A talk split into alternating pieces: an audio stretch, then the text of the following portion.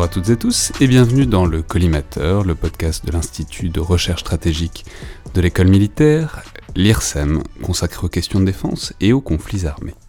Je suis Alexandre Jublin et avant l'épisode d'aujourd'hui, donc y a un tête chercheuse avec Pierre Arroche, chercheur sécurité européenne à l'IRSEM, juste quelques mots pour vous dire un peu comment va se passer la fin de l'année. Donc, euh, c'est le dernier épisode de la saison, en tout cas avant la coupure estivale euh, des têtes chercheuses. Les, dents le viseur sont déjà euh, terminées, donc euh, pour autant, on va pas tout de suite arrêter. On a encore quelques épisodes en stock euh, qui devraient nous permettre de tenir jusqu'à fin juillet pour les, épisodes du mardi. Mais donc les épisodes du vendredi, à la fois les dents le viseur et les têtes chercheuses, vont s'arrêter à partir d'aujourd'hui, puis euh, jusqu'à jusqu'à la rentrée. Euh, mais donc on continue les épisodes du mardi. Ça, on, on, devrait aller au moins jusqu'à l'épisode 70 ou 71, donc euh, jusqu'à fin juillet. Puis on fera une coupure au mois d'août avant de revenir à la rentrée. Alors, donc pour euh, l'épisode d'aujourd'hui, pour cet article audio, cette tête chercheuse, j'ai le plaisir de recevoir Pierre Arroche, je l'ai dit, donc chercheur sécurité européenne à l'IRSEM. Bonjour Pierre. Bonjour. Alors les auditeurs se souviennent peut-être qu'on vous a reçu, donc vous êtes spécialiste de, des questions de sécurité à l'échelle de l'Union européenne, et vous êtes déjà venu dans le collimateur pour nous parler, disons, des tentatives successives euh, d'intégration et de la longue histoire euh, de la défense européenne Absolument. et de ses apories. Euh, et vous êtes aujourd'hui euh, ici pour nous parler d'un article que vous avez récemment publié, c'est un article de 2019-2020, intitulé euh, Supranationalism Strikes Back, a Neo-Functionalist Account of the European Defence Fund, euh, publié dans le Journal of European Public Policy, donc l'année dernière en ligne. Alors il y a énormément de choses à déjà développer, à déballer rien qu'à l'intérieur de ce titre. Mais expliquez-nous peut-être, euh, d'abord, donc il s'agit de parler du Fonds de défense européen dont on a déjà parlé dans le podcast, dans le collimateur régulier qu'on a fait ensemble. Comment ce Fonds de défense européen est arrivé? Est-ce que ça dit de l'Europe aussi? Est-ce que ça dit du stade où on est, euh, disons, de l'intégration européenne? Euh, mais dites-nous peut-être déjà pourquoi ce papier, pourquoi est-ce que vous avez décidé, eu l'idée de l'écrire? Et qu'est-ce que vous cherchiez a priori à montrer dedans? Alors je suis parti sur ce, cette idée euh, au moment de mon arrivée à l'IRSEM. C'est vraiment mon arrivée à l'IRSEM qui a déclenché cet intérêt. Parce que mon arrivée à l'IRSEM a coïncidé avec un moment très intéressant pour euh, la défense européenne, ce qu'on appelle maintenant la relance, euh, qu'on date de 2016-2017, où il y a eu tout un tas d'initiatives. Une des plus importantes a été le Fonds européen de la défense, mais il y a aussi l'initiative un peu plus intergouvernementale, la coopération structurée permanente, d'autres initiatives pas totalement liées à l'Union européenne, comme l'initiative européenne d'intervention lancée par la France. Donc il y a eu un petit florilège, un petit feu d'artifice d'initiatives après une période où on avait l'impression que euh, l'idée de coopération européenne en matière de défense était un peu au repos. Et donc, euh, comme je suis arrivé à l'IRSEM et qu'une des missions de l'IRSEM, c'est justement de suivre, de commenter et de, euh, de, réfléchir aux évolutions récentes et aux politiques publiques qui sont menées dans le domaine de la défense en ce moment et à leur avenir, bien entendu, euh, je me suis dit, bah voilà, c'est l'occasion. Euh, en plus, en travaillant euh, au sein, dans un institut qui est niché au sein du ministère des Armées, ça donne certaines facilités pour euh, interviewer les gens. Donc, c'est aussi l'occasion du point de vue, d'une certaine manière, méthodologique. Quoi.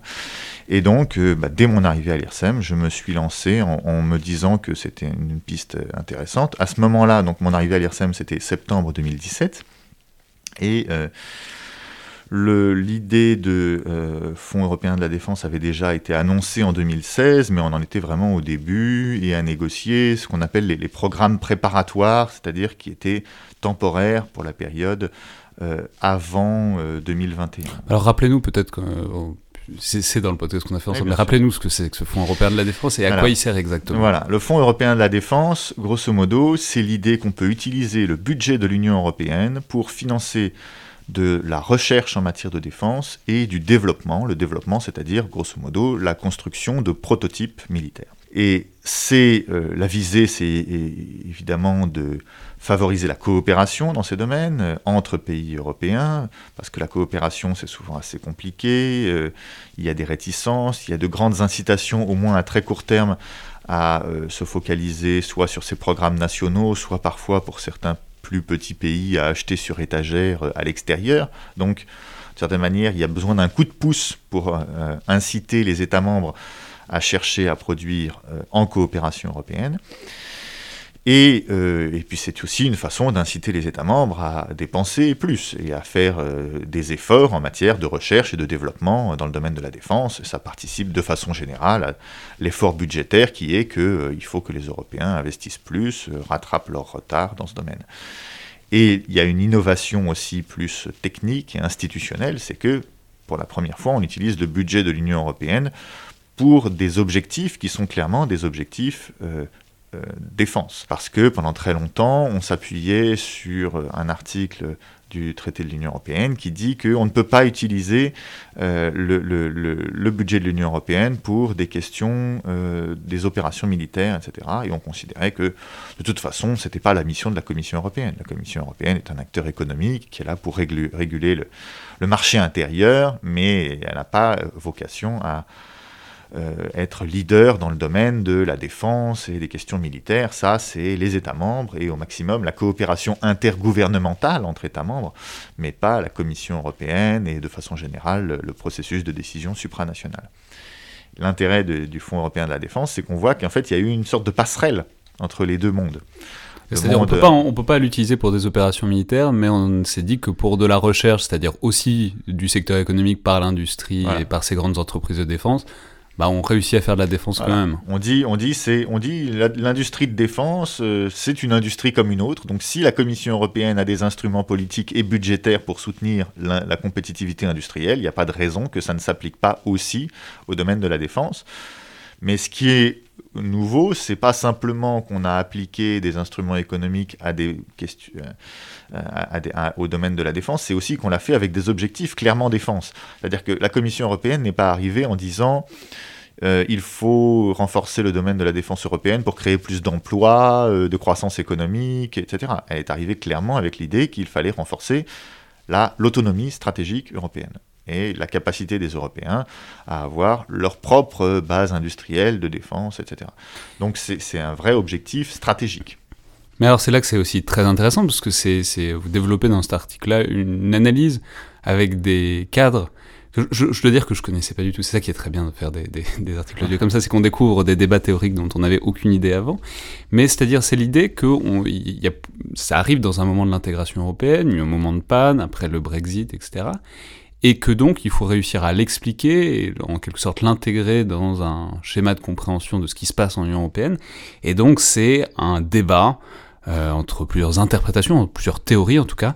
C'est donc la théorie intergouvernementaliste et la théorie néo-fonctionnaliste. Alors néo-fonctionnaliste, c'est dans le titre de votre article. Mmh. Mais expliquez-nous peut-être que voilà, qu'est-ce que c'est que ce débat, qu'est-ce que c'est que ces deux écoles de pensée, et comment ensuite vous interprétez évidemment le Fonds de défense européen là-dedans? Alors. Euh, c'est ça, en fait, il y a, deux, façons de lire euh, cette histoire qui sont un peu croisées. Il y a, une, approche essentiellement défense et stratégique, c'est, comme je disais, l'arrivée d'un nouvel acteur euh, dans ce domaine, euh, qui amène aussi avec lui ses, modes de décision, etc. Donc ça, c'est déjà intéressant. Mais après, on peut aussi se poser la question du point de vue de l'Union européenne. Qu'est-ce que ça nous dit de la façon dont l'Union européenne est gouvernée, de la façon dont l'Union européenne évolue? Alors, grosso modo, euh, l'idée dominante de ces dernières années, c'est qu'il euh, y a une tendance à l'intergouvernementalisme de plus en plus forte, que ce sont de plus en plus euh, les États membres, les institutions qui les représentent, comme le Conseil européen, où sont représentés les chefs d'État et de gouvernement, euh, qui ont le, leadership dans les grandes crises qui agitent l'Union européenne. Par opposition aux institutions fédérales, quoi. Par opposition, voilà, aux institutions supranationales comme la Commission européenne, comme euh, le Parlement européen, etc. L'idée, c'était que, disons, après les grandes années où le leadership euh, avait été au moins exercé en partie par euh, la Commission européenne, on peut penser aux années de l'or et à son rôle important dans la mise en place du, marché intérieur. Bon, eh bien, là, on est revenu. alors, on pense à des choses comme la crise budgétaire, la crise grecque, etc., à une façon de gouverner et de réorienter l'Union européenne qui essentiellement est décidée par les chefs d'État réunis en Conseil européen et une approche beaucoup plus intergouvernementale. Donc ça, c'est l'approche intergouvernementaliste. C'est comme ça qu'on explique. Euh, intergouvernementaliste, c'est l'idée que la, politique européenne est essentiellement euh, le produit de tractation et de compromis entre gouvernements, entre chefs d'exécutifs nationaux, et que c'est ça qui guide euh, l'intégration européenne. Et il y avait des auteurs qui disaient, pas forcément avec euh, euh, des gros a priori théoriques, mais simplement que ça correspondait de fait à ce qu'on observait ces dernières années, que c'était plutôt une tendance un peu empirique, quoi, que ces dernières années, cet aspect de la gouvernance de l'Union européenne se renforçait au détriment des institutions supranationales qui avaient plutôt tendance à euh, se, se, faire moins, euh, à s'affirmer moins, euh, chercher moins à imposer leurs idées. Et ça, c'était notamment une idée importante sous la, commission Barroso, donc avant la commission Juncker, l'idée que pendant, par exemple, pendant la, crise économique, la crise budgétaire, c'était surtout les États membres qui avaient la main et la commission Barroso qui était un peu en retrait et qui se mettait au service de ce que lui demandaient les États membres, mais sans vouloir exercer un leadership. Alors la deuxième école, c'est donc l'école néo-fonctionnaliste. L'école néo-fonctionnaliste est en, fait euh, euh, l'école la plus ancienne dans l'analyse de, de, l'intégration européenne. Elle date des, des, années 50, donc des tout débuts de l'intégration européenne. Et euh, cette école insiste plus sur l'autonomie du phénomène d'intégration, c'est-à-dire le fait qu'une fois qu'on s'est engagé dans cet engrenage, il peut avoir un peu sa logique propre et entraîner les États membres, non pas tellement contre leur volonté, parce que c'est pas comme s'ils étaient contraints par une puissance extérieure, mais en tout cas dans une logique euh, qu'ils ne maîtrisent pas totalement et euh, qui, euh, une fois qu'ils ont décidé d'intégrer un domaine, peut les inciter à intégrer d'autres domaines parce qu'ils sont liés au premier et que s'il y avait une incohérence entre les deux, euh, ça, ça créerait des problèmes. Une fois qu'ils ont créé des institutions, ces institutions elles-mêmes vont, vont essayer de se renforcer, etc. Donc, c'est pas c'est pas l'idée que les États sont sont dépossédés, mais qu'en tout cas la dynamique euh, et un peu interne au processus d'intégration lui-même.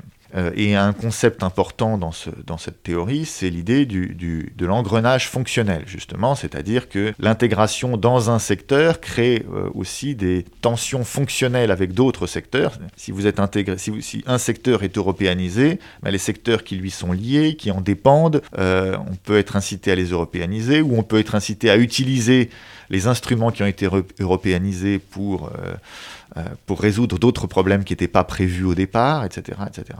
Pour prendre un exemple, par exemple, euh, l'aviation étant assez largement européanisée, on peut prendre l'exemple d'Airbus, on comprend qu'il y a une, disons, une porosité entre euh, l'aviation civile et l'aviation potentiellement militaire et que ça pourrait, ça, ça, peut amener ce genre d'engrenage. Voilà, par exemple. Et dans le, dans le cadre de, du, du du Fonds européen de la défense, ben, ce, que, ce que je trouvais intéressant, c'était justement ce qu'on évoquait tout à l'heure, c'est-à-dire le fait que la Commission européenne, que personne n'a jamais chargé de prendre le leadership en matière de défense, s'est dit, nous avons des instruments dans le domaine industriel, nous avons des instruments dans le domaine de la recherche, nous avons des instruments budgétaires, c'était aussi un aspect important, c'est-à-dire que la Commission européenne a un rôle important dans, dans, la façon de gérer le budget de l'Union européenne, de le proposer, etc. Et tous ces instruments peuvent être utiles euh, euh, aux enjeux militaires, peuvent participer à une politique de défense. Et donc, même si on n'était pas chargé au départ d'assurer ces objectifs stratégiques, les instruments qu'on a, fonctionnellement, peuvent être intéressants et régler aussi, répondre aussi à des carences qu'on observe, parce que ça répondait aussi euh, au constat que euh, la coopération industrielle dans le domaine de la défense, suivant la méthode strictement intergouvernementale, avait des résultats très très très limités. Et donc, ça, ça a poussé les États membres aussi à accepter que peut-être utiliser d'autres instruments, euh, donner un petit peu un coup de fouet, euh, pouvaient, peut-être euh, apporter plus que ce qu'ils que, ce qu'ils avaient eu auparavant. Oui, mais c'est là que c'est amusant, et puis que c'est une sorte d'ironie de l'histoire, c'est-à-dire on sait que la défense européenne, c'est le, point d'achoppement, la pierre d'achoppement depuis les années 50, quoi dans l'histoire de l'intégration européenne. Et là, alors que l'intégration européenne connaît une crise existentielle quand même hyper majeure euh, depuis le Brexit et avant aussi, eh ben, sort du bois euh, la Commission européenne, un peu en Deus ex machina, enfin en, tout cas en coup de théâtre certainement, et met, on va le dire, enfin, met un gros paquet d'argent sur la table pour créer ce fonds, et du coup, ben, ça, ça, ça, ne déplaît vraiment à personne, quoi. Et c'est ça qui est, enfin, qui est fascinant, qui est dans une période de crise de l'intégration, la partie tabou de l'intégration se relance toute seule, euh, un peu contre le sens de l'histoire dans une certaine mesure. Alors c'est pas tout à fait dans contre le sens de l'histoire, parce qu'il y a aussi un contexte stratégique, c'est-à-dire que si euh, le monde était apaisé, sans problème, et que les questions de défense semblaient tout à fait secondaires à tout le monde, on n'aurait pas fait de fonds européen de la défense et la Commission européenne, pour le dire vrai, ça, fait, ça faisait longtemps que par ces différents biais, et notamment un, biais que vous avez déjà évoqué, le, le lien entre euh, les, technologies duales, euh, le lien qu'il peut y avoir entre civil et militaire et qui est parfois ténu dans certaines industries, a souvent essayé d'étendre un peu son périmètre dans le domaine de la défense et ça ne marchait pas. Le contexte stratégique, euh, un peu de relance de la compétition de puissance au niveau mondial, qu'on a souvent évoqué. Euh, les États-Unis qui repensent un peu leur stratégie, euh, euh, la montée en puissance de la Chine, des pays qui réarment un peu partout, la Russie qui se montre un peu plus dure depuis quelques années. Voilà, tout ce contexte fait que bah, les États membres revoient la défense comme une priorité, constatent leurs carences et se demandent comment les régler et se disent bah, peut-être qu'il faut accélérer un petit peu. Euh, et donc voit d'un bon oeil les solutions nouvelles. Ça n'aurait pas, ça n'aurait pas été possible sans, sans l'ensemble de ce contexte. Et la Commission européenne a aussi essayé de, l'utiliser. L'effet Donald Trump, etc. Tout ça, ça a joué. Ouais. Et alors, enfin, alors, c'est un article qui est récent, hein. vous l'avez, euh, il est publié l'an dernier, donc vous avez dû, mais bon, vous avez dû, dû le soumettre probablement quelques mois auparavant. Donc se pose quand même la question, sur ces sujets qui avancent très très vite, de savoir comment ça a vieilli en quelque sorte. C'est-à-dire depuis ce constat que vous avez fait de l'arrivée du Fonds de défense européen, il y a plein de sujets qui avancent et d'autres qui avancent pas. C'est euh, les, les, éternels atermoiements des programmes de drones européens, c'est les problèmes euh, du programme SCAF, donc le système combat aérien futur qui sont des programmes intra-gouvernementaux dans une certaine mesure, mais qui aussi pourraient s'intégrer euh, là-dedans. Alors, comment dire, comment est-ce que vous... Pas comment est-ce que les conclusions ont vieilli, mais si, comment est-ce que l'actualité s'insère dans euh, le cadre théorique que vous proposiez dans cet hmm. article? Alors, l'actualité du Fonds européen de la défense la plus, simple, c'est que la question du montant est toujours en suspens, en réalité, et que... Euh, euh, les difficultés économiques actuelles euh, font que c'est une équation pas simple à régler. Euh, la Commission européenne avait proposé initialement 13 milliards d'euros pour ce fonds. en décembre dernier, la présidence finlandaise du Conseil voulait le ramener à 6 milliards. Euh, finalement, la, Commission européenne, dans ses nouvelles propositions budgétaires qui font suite euh, au coronavirus et qui cherchent à s'adapter euh, à la crise du coronavirus, propose quelque chose d'un peu plus élevé, plus proche de, 8 milliards, 9 milliards. Donc on est toujours dans ces négociations. certains se disent, en cas de crise économique majeure, la défense n'est plus une priorité et il faut s'intéresser à autre chose. D'autres disent au contraire, euh, d'une part, il ne faut pas oublier la défense parce que c'était ça a été une erreur majeure euh, à la suite de la dernière crise économique de 2008-2011 de faire de, de, de, que la défense paye les pots cassés. Que la, que la, défense paye les pots cassés et on, et on s'en est, on s'en est mordu les doigts ensuite. Euh, mais pas, et ensuite, on peut dire aussi qu'un programme comme le Fonds européen de la défense qui favorise la mutualisation, qui favorise la coopération, c'est aussi une solution en, en, temps de disette budgétaire. C'est-à-dire ne, dépensez pas tout seul, ne faites pas chacun votre avion de votre côté, votre char de votre côté, euh, vos, vos, drones de votre côté. Essayez de partager les coûts et de faire des en coopération. Et nous, on a de l'argent pour vous aider. Euh, donc, donc, et, donc, il faudrait, et donc il faudrait financer bien euh, ce Fonds européen de la défense. ça, c'est vraiment l'actualité la plus directe. Mais du euh, coup, il a commencé à investir quand même ou toujours pas? Alors, ce qu'il y a, c'est qu'il y a des programmes qui sont des programmes préparatoires qui existent déjà en matière de recherche et en matière de développement avec des, avec des montants limités qui sont déjà en train d'investir, avec déjà des programmes de travail, des, des, des, des, des projets qui sont financés, etc. Euh, en revanche, le, Fonds européen de la défense euh, version finale, là, son budget est encore en, négociation et de toute façon, il, n'avait vocation qu'à commencer en, 2021, puisque c'est le c'est dans la période du, nouveau cadre euh, financier pluriannuel de l'Union européenne qui est en train d'être discuté. Mais il y a aussi une actualité un peu plus indirecte, c'est que, et là aussi l'évolution du contexte stratégique joue, la Commission européenne continue de voir dans ses instruments économiques euh, des outils qui peuvent aussi être utiles dans la compétition de puissance et dans euh, l'effort stratégique européen à l'égard de cette compétition de puissance. Euh, un, moment, un, moment, intéressant, ça a été la, communication de la Commission européenne en, mars 2019 à propos de la Chine. C'est-à-dire qu'au lieu de se focaliser exclusivement sur des questions de marché, d'intérêt économique, la Commission européenne a a mis l'accent aussi sur la dimension stratégique. Elle a parlé de rival systémique, elle a parlé de sécurité des réseaux 5G, avec toute l'histoire de Huawei, elle a parlé de contrôle des investissements étrangers, en particulier venus de Chine, euh, et de contrôle de leur, euh, en, prenant en compte leurs implications et leurs conséquences dans, le domaine des, euh, dans, dans, les domaines stratégiques. Donc, il y a l'idée que euh, être un acteur économique, c'est aussi être capable de protéger des intérêts stratégiques. Et donc que l'Europe devienne cet acteur-là. Et qu'en tout cas, voilà, que la Commission européenne joue son rôle. Et d'une certaine manière, la Commission européenne est aidée pas simplement par la montée en puissance de la Chine, mais de façon générale par un contexte dans lequel la compétition de puissance se fait beaucoup économique. On parle beaucoup de retour de la géoéconomie, ce genre de choses. C'est-à-dire que les États-Unis, euh, la Chine, euh, la Russie ne se font pas nécessairement euh, la guerre directement avec des moyens militaires, mais expriment leur tension, leur compétition avec des instruments économiques. On peut penser aux sanctions économiques, par exemple, à l'égard de l'Iran, à l'égard de la Russie. On peut penser à la guerre commerciale entre les États-Unis et la Chine, qui s'est beaucoup axée sur des technologies de pointe et donc des technologies qui ont aussi des implications stratégiques. On peut penser bien évidemment aux choses, au débat autour de Huawei, aussi bien aux États-Unis qu'en Europe.